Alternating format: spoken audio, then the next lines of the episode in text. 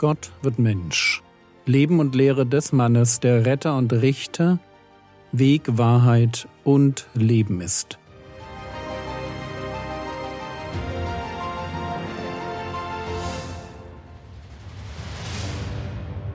Episode 366 Ein böses und ehebrecherisches Geschlecht Teil 2 Matthäus 16 Vers 4 Ein böses und ehebrecherisches Geschlecht verlangt nach einem Zeichen. Und kein Zeichen wird ihm gegeben werden, als nur das Zeichen Jonas. Und er verließe sie und ging weg. Wir waren bei der Frage stehen geblieben, wie wir uns davor schützen können. Die Sünden, die in unserer Gesellschaft normal und akzeptiert sind, einfach zu übernehmen. Und ich wollte euch drei Tipps geben. Tipp Nummer eins: Beschäftige dich viel mit dem Wort Gottes. Wir brauchen das Wort Gottes, weil nur die Wahrheit uns von der Sünde befreit. Und sie tut das, indem sie unser Denken erneuert. Heute mehr denn je müssen wir darüber nachdenken, was das Gute und vor Gott Wohlgefällige ist und wie ein geistlich erwachsenes Verhalten aussieht. Es ist nämlich so, das, was wir im Fernsehen oder den sozialen Medien an Bildung bekommen, hilft uns meist nicht weiter. Entweder prägt das Wort Gottes unser Denken mit Wahrheit oder die Welt tut es mit ihrem Müll. Wir müssen uns da entscheiden. Tipp Nummer zwei. Ich hatte euch Lot vorgestellt, der in Sodom lebte und dort seine gerechte Seele mit dem quälte, was er sah und hörte. Jetzt kann man sich die Frage stellen, ob es klug war, in Sodom zu leben. Vielleicht hatte es Vorteile, aber es war in meinen Augen eine dumme Entscheidung. Wo wir uns bewusst dem Bösen aussetzen. Und der Schwerpunkt liegt hier nicht auf dem Tun, sondern auf dem, was man hört und sieht. Wo man sich bewusst dem Bösen aussetzt, besteht immer die Gefahr, dass man abstumpft und im schlimmsten Fall anfängt, sich am Bösen zu freuen. Mal ganz abgesehen davon, dass auch unsere Kinder davon geprägt werden, wie man gut bei Lot sieht. Deshalb die Frage, verabscheust du noch das Dekadente, das Falsche und Böse der Gesellschaft? Oder fängst du an, dich an bestimmten Aspekten des Bösen zu freuen? Ich finde für mich diese Frage im Blick auf meine Sehgewohnheiten total spannend. Was schaue ich mir gern an? Woran erfreue ich mich? An Grausamkeit, an Nacktheit, an Mord und Betrug, an schlüpfrigen Witzen, an Menschen, deren Leben sich um Geld und Macht und Selbstdarstellung dreht? Bitte versteh mich nicht falsch. Es geht mir nicht darum, irgendwem irgendwas zu verbieten. Ich frage mich nur, wo das anfängt, dass mich die Verdorbenheit der Welt zum Jubeln bringt wo das anfängt, dass ich mich, und sei es in meinen Gedanken, wie ein Gottloser verhalte. Und genau das frage ich mich desto mehr, je mehr ich den Auftrag verstehe, mit dem Gott mich in die Welt gesandt hat. Ich soll ja einerseits, Römer 12, Vers 1, nicht gleichförmig dieser Welt sein. Logisch. Als Salz und Licht mache ich einen Unterschied. Und andererseits lesen wir bei Paulus, dass wir gerade nicht wie die Söhne des Ungehorsams leben sollen. Epheser Kapitel 5, die Verse 7 bis 11 Seid also nicht ihre Mitteilhaber. Denn einst wart ihr Finsternis, jetzt aber seid ihr Licht im Herrn. Wandelt als Kinder des Lichts. Denn die Frucht des Lichts besteht in lauter Güte und Gerechtigkeit und Wahrheit, indem ihr prüft, was dem Herrn wohlgefällig ist. Und habt nichts gemein mit den unfruchtbaren Werken der Finsternis, sondern stellt sie vielmehr bloß. Das ist einfach nur toll, wandelt als Kinder des Lichts. Und als Kinder des Lichts prüfen wir erstens, was unserem Herrn gefällt, und zweitens hören wir nicht nur auf, das Böse zu tun, sondern wir stellen es sogar bloß. Wir halten uns also nicht einfach nur fern, sondern wir erklären auch, warum wir das tun. Und wir stellen die Werke der Finsternis bloß, weil wir Licht sind, weil wir die Wahrheit kennen. Wir achten darauf, dass nicht die Welt auf uns abfärbt, sondern dass wir die Welt um uns herum zum Guten hinprägen. Tipp Nummer drei: Selbstreflexion.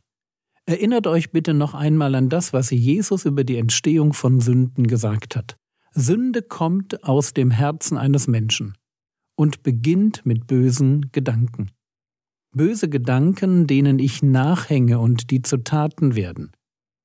Wenn wir Heiligung ernst nehmen, und wir sollten es tun, weil es im Hebräerbrief heißt, Hebräer Kapitel 12, Vers 14, jagt dem Frieden mit allen nach und der Heiligung, ohne die niemand den Herrn schauen wird.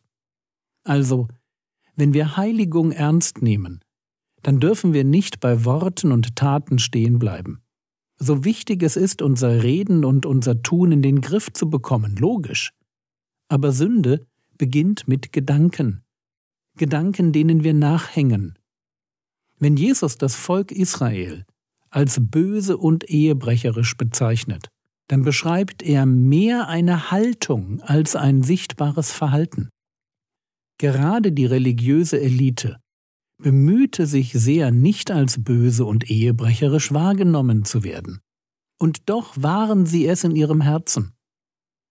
Der Herr Jesus kann deshalb an anderer Stelle formulieren, Lukas Kapitel 11, Vers 39, Der Herr aber sprach zu ihm, Nun, ihr Pharisäer, Ihr reinigt das Äußere des Bechers und der Schale, euer Inneres aber ist voller Raub und Bosheit.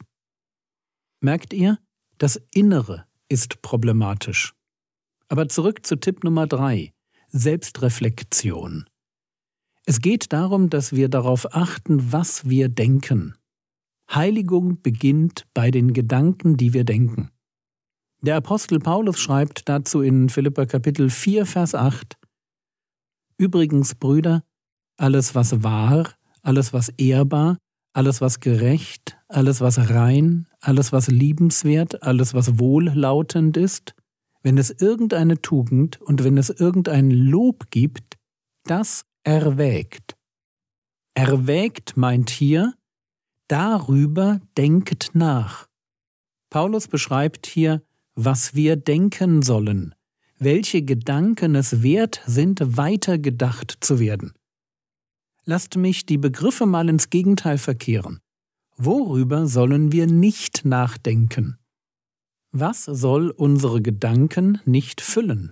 Antwort Wir sollen keine Lügen denken, nichts Vulgäres, nichts Ungerechtes, nichts Unreines, nichts Verletzendes, nichts Beleidigendes.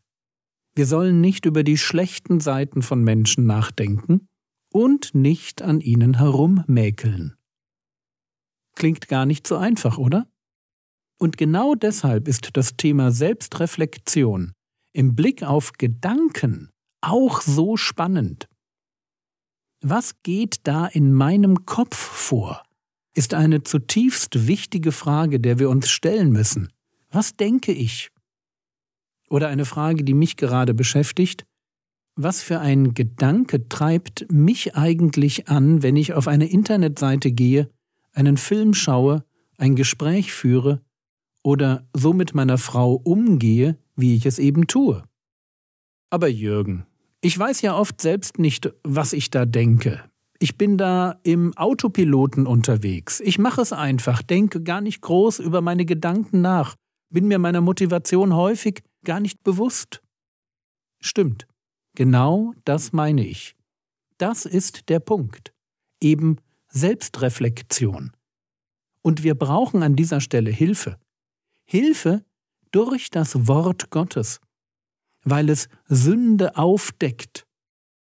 Hilfe durch die Geschwister, weil sie uns auf dem Weg begleiten und anspornen. Hilfe aber auch von Gott selbst. Und deshalb lasst mich diese Episode abschließen mit einem Gebet, das wir auch oft beten sollten. Von David, Psalm 139, die Verse 23 und 24. Erforsche mich, Gott, und erkenne mein Herz, prüfe mich und erkenne meine Gedanken, und sieh, ob ein Weg der Mühsal bei mir ist, und leite mich auf dem ewigen Weg. Das ist, was wir suchen dürfen, dass Gott mein Innerstes erforscht, mich prüft, falsche Denkmuster und Glaubenssätze entlarvt und mir dabei hilft, auf dem ewigen Weg zu gehen. Auf dem Weg mit ihm Richtung Ewigkeit.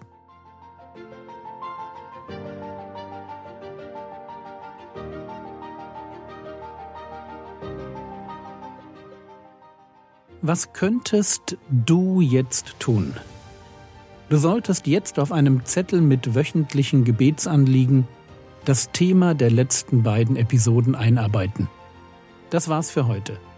Lerne unbedingt Psalm 139, die Verse 23 und 24, Markus Kapitel 7, die Verse 20 bis 22, Philippa Kapitel 4, Vers 8 und Hebräer Kapitel 12, Vers 14 auswendig.